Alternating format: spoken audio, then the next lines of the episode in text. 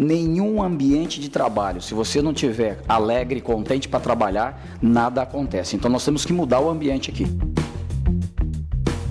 É participar desse projeto de fazer cada vez mais o Bahia maior. É o maior do Nordeste.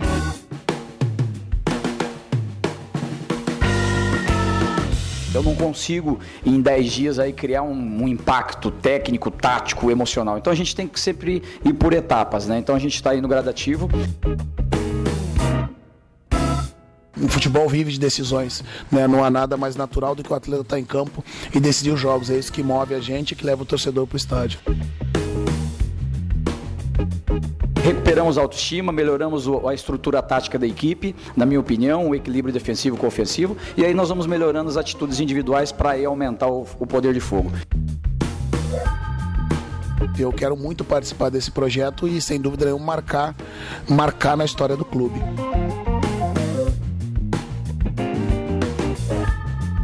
Estamos começando o mês de abril e tudo o que falamos sobre os trabalhos de Bahia e Vitória em 2019 terá que ser reconfigurado. Os dois clubes trocaram de técnico e, consequentemente, muita coisa muda. A metodologia de trabalho, o jeito de ver futebol, o uso dos jogadores, principalmente a visão do torcedor. E é isso que vamos discutir a partir de agora. Vamos tentar destrinchar os pensamentos de Roger Machado e Cláudio Tencati para entendermos o futuro da dupla Bavi. Tome mais um pouco de campo e bola e chá comigo.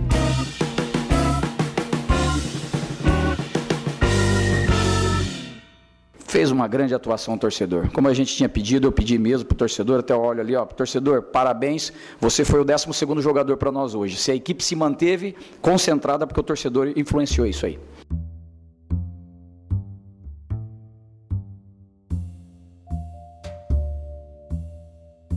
O Vitória já tem três semanas sob o comando do paranaense Cláudio Tencati. A classificação para as quartas de final da Copa do Nordeste veio com dois empates, mas a postura da equipe mudou dentro de campo. Isso tem muito a ver com a personalidade do treinador, que desde a sua primeira coletiva no Barradão mostrou segurança nas palavras e uma certa imposição no discurso.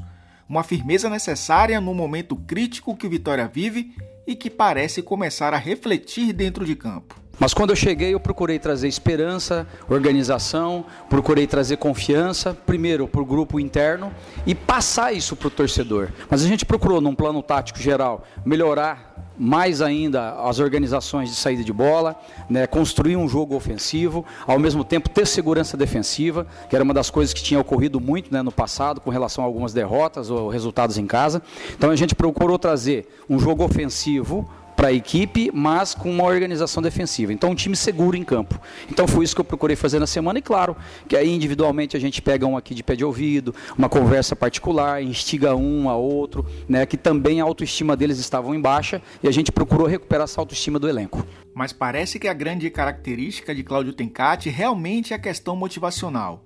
Lógico que a gente não pode descartar que o trabalho de campo é importante, senão ele não ficaria seis anos no Londrina mas o talento de mexer com o psicológico dos jogadores tem sido destacado em suas primeiras semanas de vitória. A exemplo de seu camisa 10, o Meia Rui.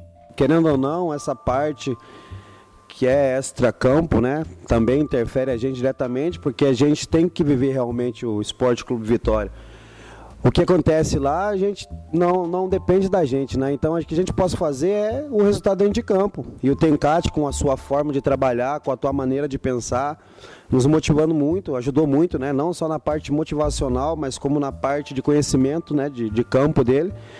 Então, eu creio que em curto prazo que ele já está aqui com a gente, já deu uma evolução. A gente pode, é claro que a gente tem visto, todo mundo tem visto.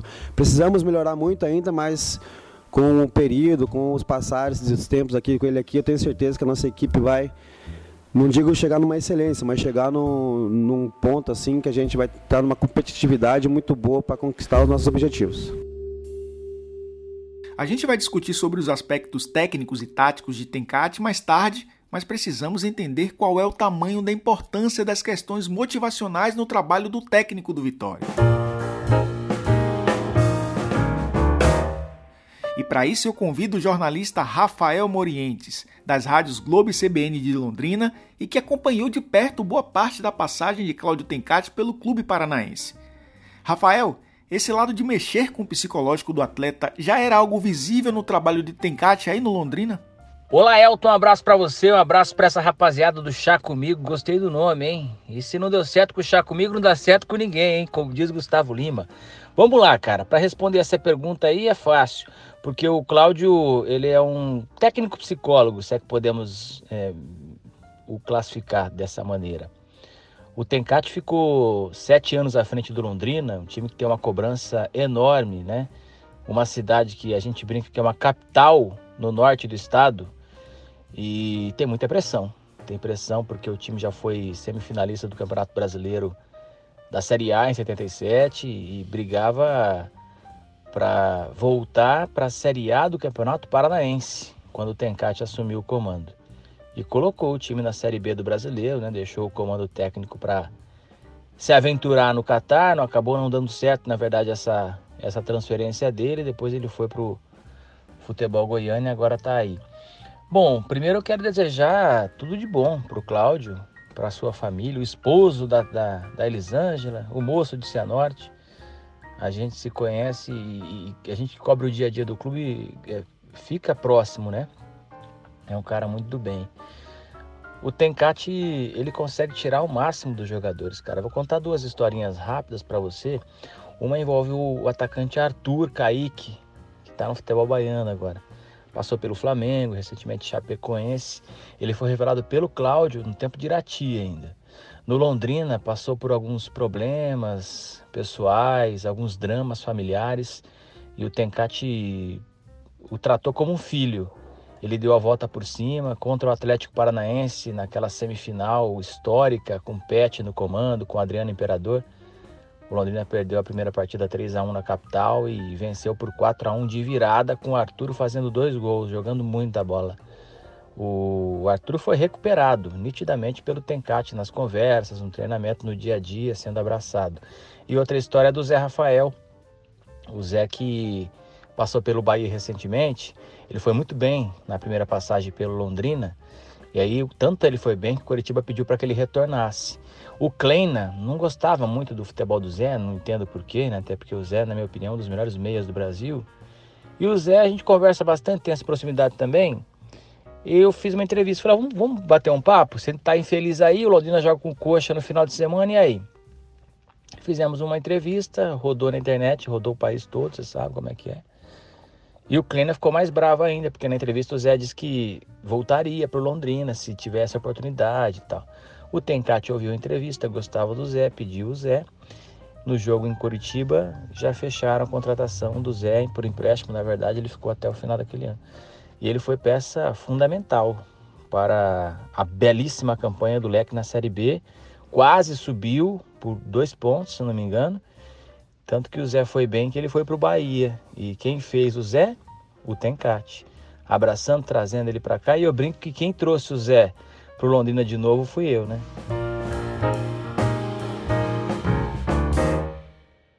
Futebol vive de resultados. Né? Nós, embora isso faça mais parte da cultura né, no futebol brasileiro, mas é uma tendência também no futebol mundial.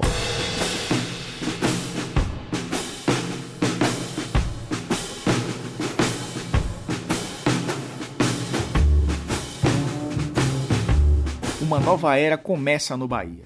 A era de Roger Machado. É mais uma tentativa do clube em conseguir aliar boa gestão com um futebol competitivo. E a contratação de Roger é sem dúvida a mais ousada do tricolor nos últimos anos. Um técnico que vem de trabalhos em Grêmio, Atlético Mineiro e Palmeiras e que dificilmente aceita um projeto que esteja em andamento. O Bahia conseguiu seduzi-lo e isso é um ponto a favor da diretoria. Roger é considerado um dos grandes nomes do futebol brasileiro da atualidade, aclamado por bons trabalhos por onde passou. Muito mais por começar projetos de sucesso, mas não terminá-los, é verdade, mas deixa sementes que, se bem aproveitadas, darão bons frutos. E para entender o trabalho do Roger, é preciso ir até a sua origem. E para isso eu convido mais uma vez ao chá comigo o jornalista Gustavo Fogaça. Comentarista da Rádio Gaúcha e analista de desempenho com licença CBF. Tem moral para falar. Seja bem-vindo de volta ao podcast Gufo. Você que acompanhou bem de perto como foi o início da trajetória de Roger no Grêmio. Ele já se mostrava um treinador com ideias diferentes, já que o futebol gaúcho sempre foi acostumado com um outro estilo de jogo? Fala, meu amigo Elton Serra, sempre um prazer participar do seu Chá Comigo. Acho, volto a repetir, é muito importante esse trabalho que você está fazendo aí para o futebol da Bahia, futebol do Nordeste no geral. Quanto mais pessoas de qualidade a gente estiver falando do esporte, pensando o jogo, entendendo o que está acontecendo em campo, é melhor para todo mundo. Vamos lá. Roger Machado no Bahia. É, você perguntou como é que foi a chegada dele no Grêmio. Então, o Roger já tinha sido auxiliar técnico do Grêmio, né? E depois é, havia uma ideia de prepará-lo como treinador lá atrás. E, e ele resolveu sair do Grêmio para tentar tre virar treinador em clubes menores. Treinou o Juventude de Caxias e o Novo Hamburgo. Fez bons trabalhos nesses clubes dentro das suas limitações, inclusive levou o Novo Hamburgo às quartas de final do Campeonato Gaúcho em 2015. É, eu acho que foi 2015 ou 14, mas eu acredito que tenha sido em 15. E, e logo em seguida, quando o Felipão já estava fazendo um trabalho bastante questionado no Grêmio, ele foi chamado para substituí-lo. E o que mais me impressionou, Elton, quando o Roger chegou, foi que logo no primeiro jogo, mantendo a mesma plataforma tática, o 4-2-3-1, com os mesmos jogadores, o time mudou completamente o modelo de jogo. É, foi impressionante, foi a, a, olhos nus, assim, foi, eu nunca tinha visto isso na minha vida, porque a gente acompanha diariamente, né, Grêmio Internacional aqui, e eu nunca tinha visto, visto uma equipe com os mesmos jogadores, a mesma escalação, a me, o mesmo esquema tático, de repente mudar completamente o jeito de jogar, era outra equipe. Uma equipe com posse, com verticalidade, com velocidade, com inteligência, havia alguma coisa diferente acontecendo ali. Então, é, depois de um tempo, a gente foi saber né, de que a comissão permanente do Grêmio, o Grêmio havia contratado uma comissão permanente, e aí o destaque do auxiliar James Freitas, o James já tinha começado um processo de troca da metodologia de treino no Grêmio. É, e o Roger veio e é, solidificou essa troca, ou seja, se implantou uma metodologia integrada, aonde se priorizou os os jogos em eh, eh, os, os, treinamentos em onde se simulam situações de jogo, você acabou com o rachão, você acabou com eh, treinos físicos separados, ou seja, todo, o, todas as rotinas de treino elas envolvem tática, técnica, física e anímico, e tomada de decisão e tudo isso. Então, o Roger ele revolucionou o treino no Grêmio junto com o apoio, claro, de toda a comissão técnica, os dirigentes que o apoiaram, mas ele foi a cabeça disso. E foi por isso que os jogadores conseguiram tão rápido executar suas ideias, entender suas ideias. Em parte também porque alguns dos jogadores já o conheciam, então é, foi tranquilo para ele, mas foi revolucionário nesse sentido. E outro aspecto interessante que ele mudou muito no Grêmio foi o uso da equipe de análise de desempenho. O Anderson Moreira, quando chegou no Grêmio, ele terminou fazendo, criando né, o, o, o CDD, que é o Centro de Inteligência do Grêmio, contratou funcionários especialistas nisso e o Roger foi o primeiro cara que realmente usou é, o CDD para criar metodologias de treino, rotinas de treino. É, que é o que se deve fazer, né? O analista ele, ele vai lá, analisa o, taticamente o adversário o próprio time e o treinador cria treinamentos em cima disso. E o Roger conseguiu fazer isso. Então foi um conjunto de coisas. Claro que precisa ter um líder aí para que as coisas deem certo e ele foi esse líder, mas é um trabalho em conjunto como tudo no futebol. E como estamos falando de um início de trabalho, é necessário compreender as metodologias. Gustavo Fogaça falou sobre o início no Grêmio, mas será que ele foi bem parecido no Atlético Mineiro? Quem vai nos dizer isso é o jornalista Léo Gomide. Ele que é repórter na Rádio Inconfidência e comentarista na Rádio 98 FM, ambas de Belo Horizonte, e é um dos profissionais que mais entendem de Atlético no Brasil. Léo, me conta como foi o começo do trabalho de Roger aí no Galo. Grande Elton Serra, um abraço para galera ligada aí no Chá Comigo. Grande podcast que fala a respeito do futebol baiano. É um prazer estar participando contigo novamente. Bom, o, o, Roger ele foi anunciado como técnico do Atlético ainda no final do ano de 2016 é, para a temporada de 2017 e, e criou-se muita expectativa porque a primeira impressão, podemos colocar dessa forma que o Roger deixou é, no Grêmio, ela foi positiva. Nós podemos dizer que foi positiva, né? Era um, um, time que passava por uma fase de transição depois da saída do, do Luiz Felipe Scolari. É, ele assumiu um time que não tinha jogadores assim de, de, de renome, né? podemos dizer dessa forma. Levou o time à terceira colocação do, do Campeonato Brasileiro né, de 2015 vinha fazendo um bom trabalho em, em 2016, mas aí também acabou é, demitido. Chegou ao Atlético em 2017 e, e, pelo modo como jogava aquele Grêmio do, do Roger, né, um time com, com o jogo apoiado, a construção desde o campo defensivo é, com a saída de bola pelo chão, é, um time que tinha muita mobilidade, né? É, criou-se uma expectativa de que ele poderia fazer isso no Atlético. Porém, as características dos jogadores que, que formavam o elenco era muito diferente, né?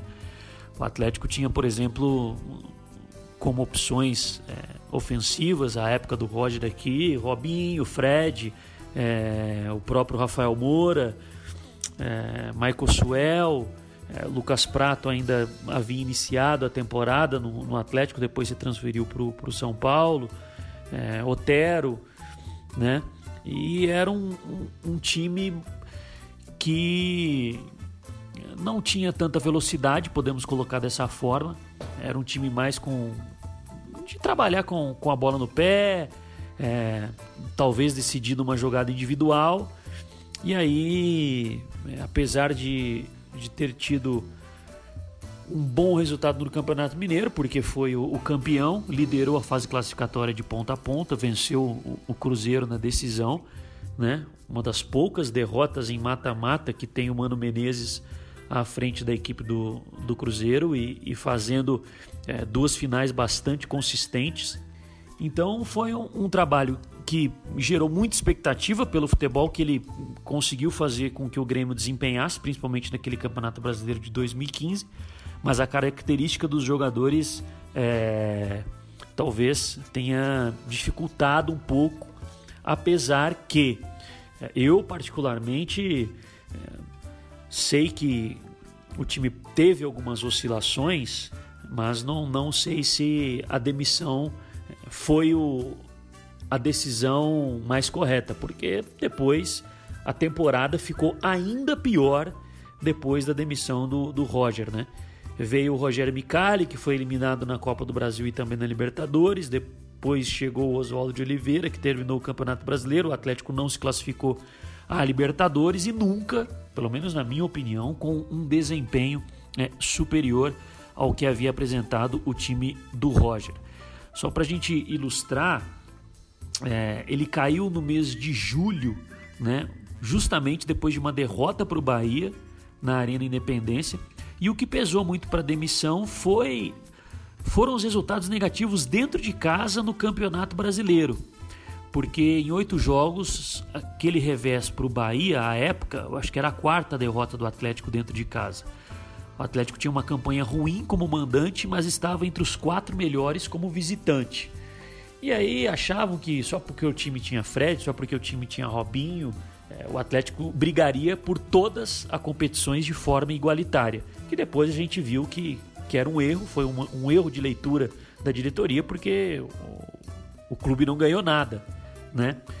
E alguns jogadores questionaram a saída do, do Roger.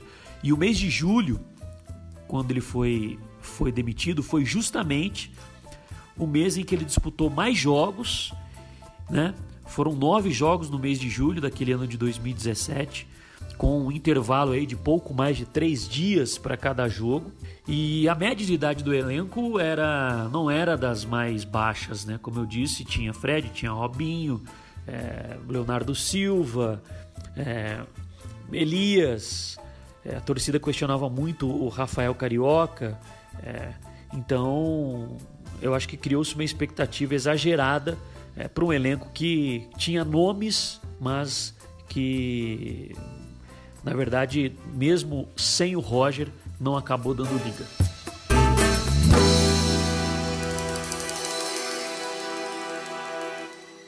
O futebol ele se assemelha a um estado de fé.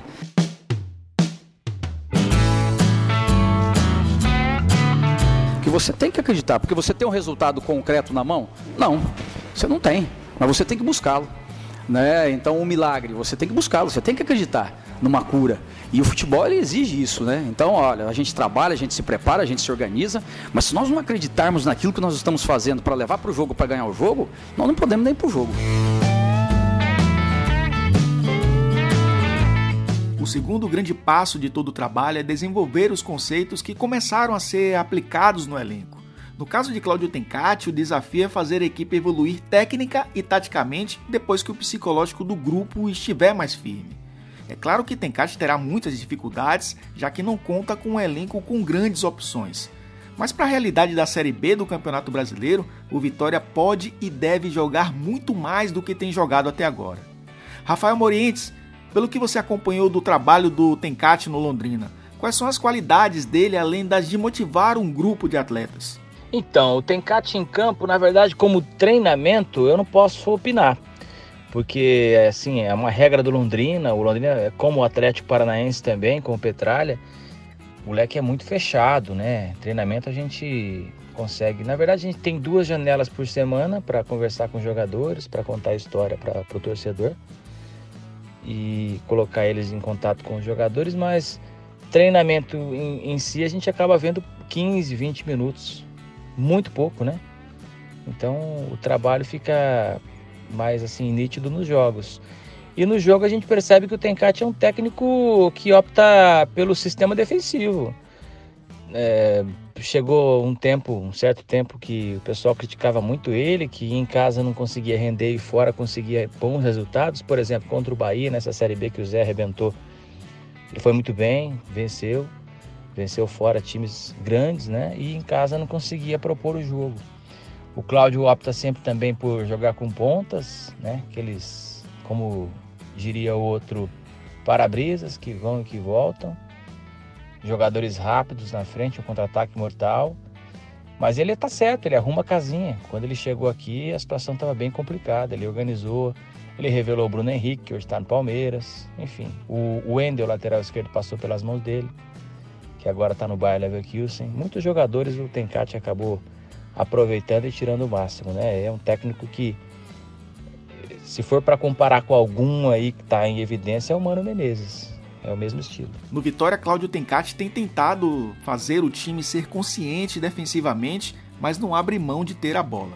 Na sua estreia contra o ABC, o rubro-negro teve 52% de posse de bola e criou 17 chances de gol contra 11 do adversário, mesmo jogando fora de casa. Contra o Náutico no Barradão, ficou com 57% da posse e finalizou 8 vezes. Aos poucos é possível entender como o técnico rubro-negro quer que seu time jogue. As limitações existem, já que o time não agride o adversário ao ponto de incomodar e marcar gols, mas é possível ser impositivo. A partir daí, melhorar os fundamentos. O meu pensamento é de essa bola passar mais pelo pé dos meios, que era essa intenção com o Andrigo, o Rui e ao mesmo tempo o Iago, para chegar no pé do Neto e ao mesmo tempo a participação dos laterais. E isso que a gente vai treinar, repetir, treinar, repetir, para que isso aconteça.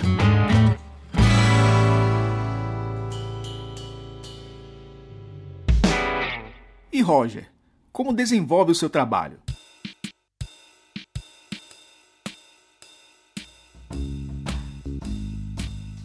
Depois de a gente entender como ele começou a colocar suas ideias no Grêmio e no Atlético, é o momento de entender a evolução de suas equipes e os motivos pelos quais ele acaba sendo demitido.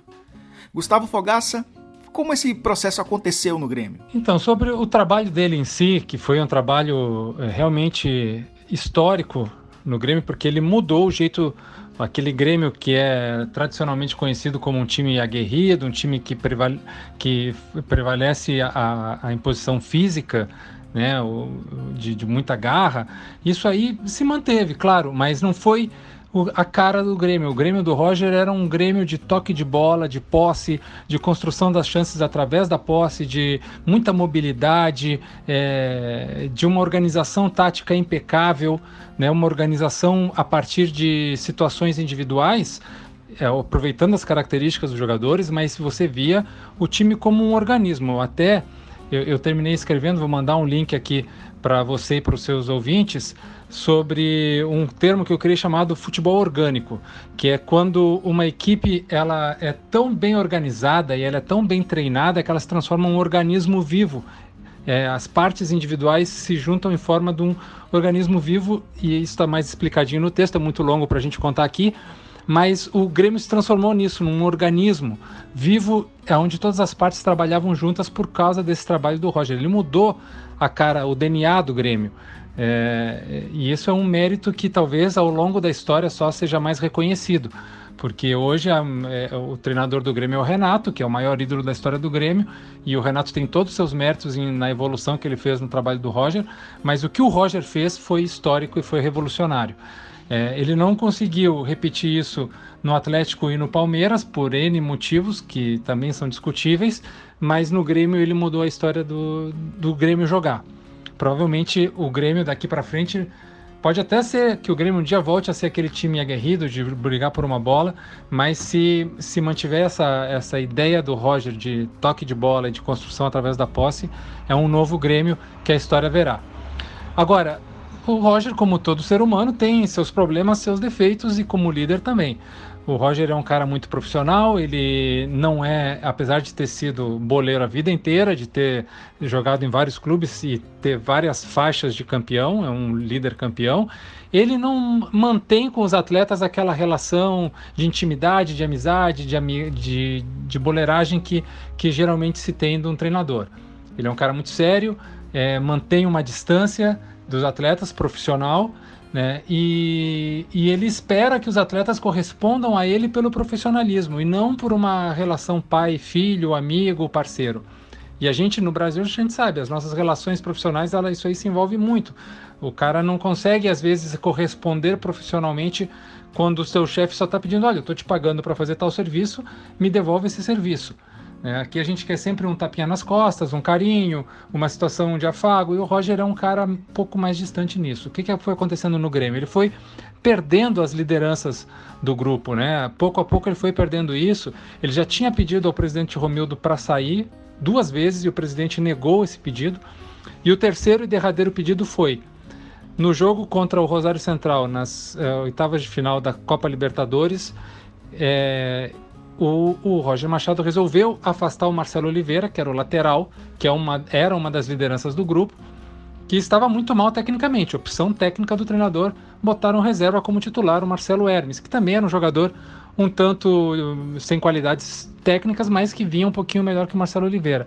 E aquilo ali rachou o grupo total, que já vinha tendo alguns problemas de relacionamento, e ele tirou o lugar de titular de uma das lideranças e aquilo ali fez com que o grupo começasse a jogar contra ele. A partir daquela eliminação na Libertadores vieram duas goleadas para times menores, Ponte Preta e, e, não me lembro se Curitiba a outra, e aquilo ali foi o final. O, o Roger pediu novamente para sair o, e o presidente Romildo acatou, porque ele não conseguiu fazer uma manutenção gestão de grupo. Isso é algo que eu acredito que ele tenha aprendido depois nos processos com Palmeiras e, e, e, Atlético e chegue agora no Bahia um pouquinho mais flexível nesse sentido e entenda que para ele ter sucesso no Brasil como treinador, ele vai ter que falar um pouco a linguagem do que o brasileiro gosta. É, infelizmente é assim que acontece, né? Não, ele, ele já não sempre a gente consegue mudar a roda das coisas e o Roger vai ter que se adaptar a isso. Léo Gomide, você que já falou um pouco das dificuldades que Roger enfrentou no Atlético, mas por que ele foi demitido então? Como destacado, né, o motivo da, da demissão foi uma expectativa até certo ponto exagerada por conta do, do elenco que o, que o Atlético tinha, com muitas peças ofensivas, com muitas alternativas ofensivas, como destaquei, Robinho, Fred, Rafael Moura, no início Michael Suel, no início Prato, Casares, Otero, mas que defensivamente é, tinha uma escassez, vamos dizer assim, de jogadores, né? Tinha uma dupla titular de zaga formada pelo Leonardo Silva e pelo Gabriel, mas os suplentes é, eram bastante questionados e não estão, por exemplo, mais no clube. O Felipe Santana, um, um zagueiro. É, o, o Eraso chegou até a trabalhar um pouco no início da temporada. Foi o Roger que começou a dar mais espaço para o Gesiel e também para o Bremer. Né? O Gesiel acabou indo agora para o futebol japonês. O Bremer, no ano passado, foi vendido para o Torino da Itália e foi o Roger que começou a dar mais espaço para esses jogadores. Então não, não havia um equilíbrio assim nas posições, né? O lateral esquerdo era o Fábio Santos, aí tinha o Danilo Barcelos, que a torcida criticava bastante e que era um jogador regular, né? Teve um bom início de temporada em 2017 pelo Atlético. E até hoje o Atlético não tem um lateral esquerdo reserva. O Fábio Santos, desde a saída do Roger, não tem um suplente para ele que, que brigue pela posição que deixa ali o, o Fábio Santos, que tenha uma sombra, como a gente fala, né? Então isso já vem desde a época do Roger, um elenco desequilibrado e que por ter muitos jogadores à época de nome, como Fred, Robinho, entre outros, é, achavam que o time ia conquistar tudo. E a gente sabe que num processo é, no futebol as coisas não acontecem do dia para a noite, né?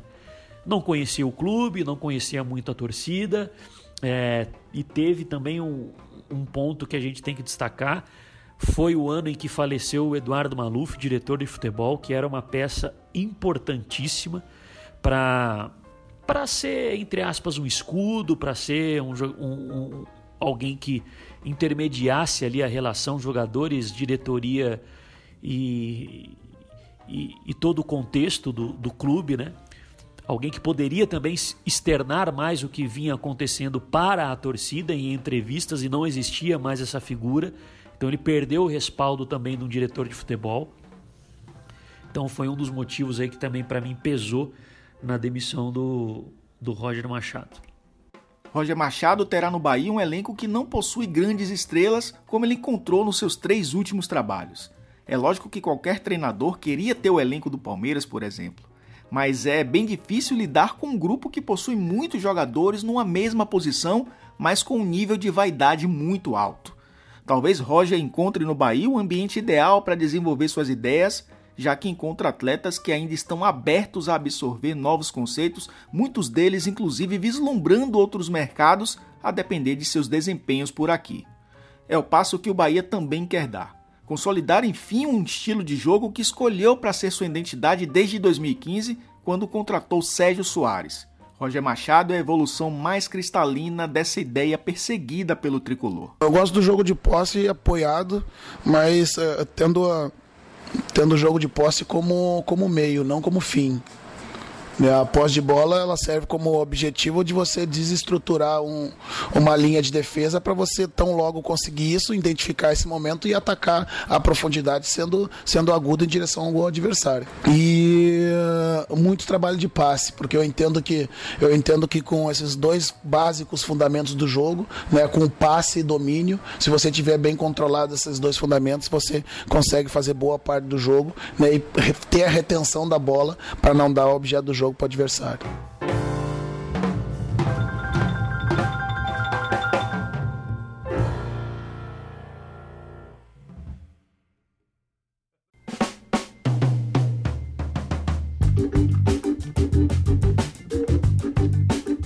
Mas e agora? O que esperar daqui para frente? O Vitória, por exemplo, precisa alcançar um nível acima até a Série B, que é o principal objetivo do clube em 2019.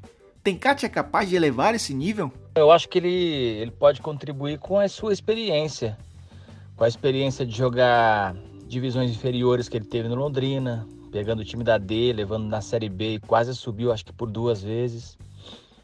Eu acho que ele tem tudo para dar certo no Vitória. Time que a gente vê, é nítido, passa, enfrenta um momento conturbado Tencate é o cara para apaziguar a situação, para trazer todo mundo para junto, para perto, para unir o grupo e para fazer com que o Vitória jogue como time pequeno. Ah, Rafael, você está falando que time Vitória é time pequeno? Não, eu estou falando que a situação é que o Vitória precisa organizar-se, ser um time modesto, jogando. Estou falando tecnicamente, Vitória é gigante. Lembro do Vitória do Pet, lembro do Vitória com o Jackson, Vitória brigando pelo título brasileiro. Vitória tem que voltar a ser o que ele era. mas o Vitória é enorme. Agora eu digo no campo. No campo tem que jogar com a bundinha no chão, tem que, tem que marcar, tem que ralar. E com o Tencate eu acho que isso vai, vai voltar a acontecer. É um técnico muito trabalhador e eu, eu boto muita fé no, no trabalho do Cláudio. Roger Machado tem um caminho mais curto.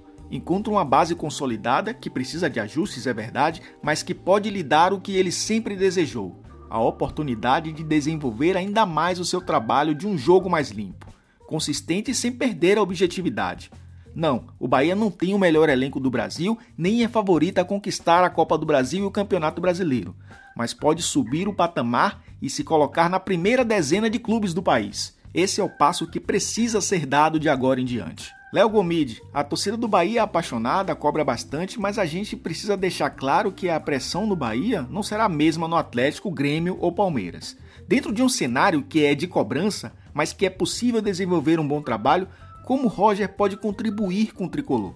Com relação ao que pode contribuir, é, eu concordo contigo, Elton. Acho que essa questão de talvez ter uma menor pressão, pelo menos é, em termos de visibilidade, né, ajude o Roger.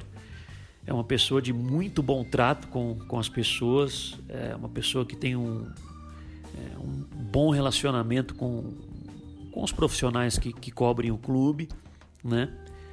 É, é um técnico que tem uma diferença com relação a, a, outros que realmente gosta de falar do jogo, gosta de, de explicar os porquês de uma partida de, de futebol, seja num resultado positivo, seja num resultado de empate ou numa derrota, né? É, gosta de falar do jogo, é, não não avaliar muito fatores externos que muitas vezes é, são colocados como desculpas né, num resultado dentro é, de um campeonato, é, seja num, numa avaliação geral em um jogo específico. Né? Fala-se muito de arbitragem, fala-se muito do gramado, é, fala-se muito do calendário, é, enfim, é, esses fatores externos né, que acabam sendo uma muleta aí com relação a, a, resultado. Não o vejo desta forma. É um técnico que gosta de, de, de ser bem claro com relação a, aos porquês é, da partida e, e por que aconteceu uma derrota, uma vitória ou um, um empate. É, vejo no Roger algo que não vá ser tão, entre aspas, traumático né, para o Bahia, porque não vejo uma linha de trabalho tão diferente a do Anderson Moreira, como destaquei, é um técnico que gosta é, é, de um jogo apoiado, de aproximação, de mobilidade, é, de trabalhar pela, pelas laterais para depois, a, é, na fase de acabamento da jogada, é, centralizar um pouco o jogo, construção da progressão desde o campo é, defensivo. É, não é o famoso ou o que a gente fala tanto hoje em dia jogo reativo. E o Anderson tinha também essa característica, né? Então acho que isso pode ser interessante para o Bahia porque não vai ter uma ruptura tão grande assim é, com relação a, ao modo de jogar dos dois técnicos. É claro que cada um tem as respectivas particularidades.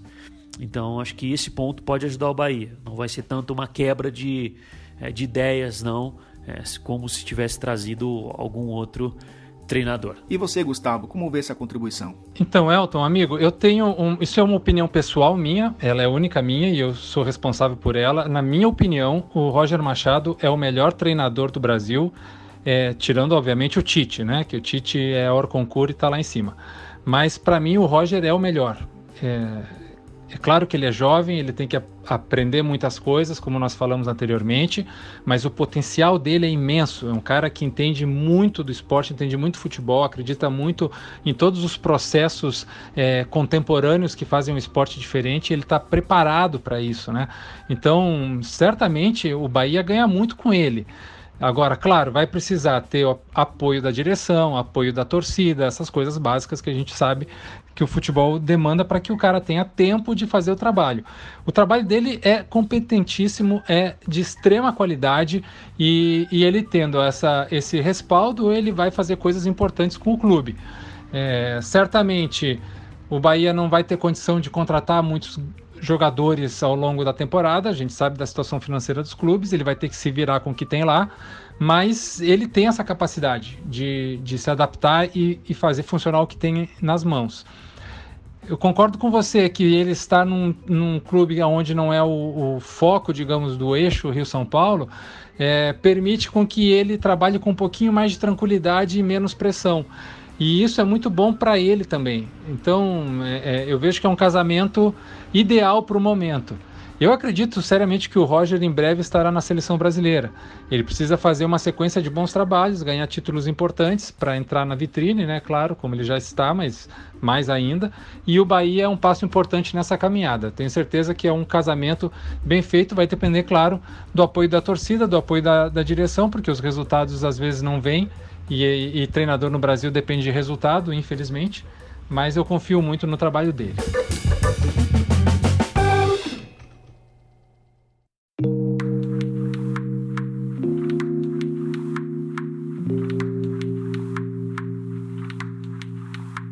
Novos rumos são esperados na dupla Bavi. De um lado, um técnico que tenta mostrar mais uma vez que é possível vencer jogos sem precisar abrir mão do que o futebol brasileiro mais soube fazer, que é gostar da bola. Do outro, um treinador que é capaz de arrancar do fundo da mente dos jogadores o melhor que eles podem colocar em campo. Uma pena que não veremos esse encontro em 2019, pois a cota de Bavis na temporada já se esgotou. Participaram dessa edição do Chá Comigo os jornalistas Gustavo Fogaça, Léo Gomide e Rafael Morientes. Agradecendo a você por todas as mensagens falando do podcast, que tem se tornado um hábito semanal de muitas pessoas. E é sempre bom tomar um chá, diga-se de passagem. Não se esquece de seguir o Chá Comigo no Spotify, no Deezer, no SoundCloud, no iTunes, enfim, onde você estiver ouvindo. Nós nos encontramos num próximo episódio, beleza? Tchau, tchau.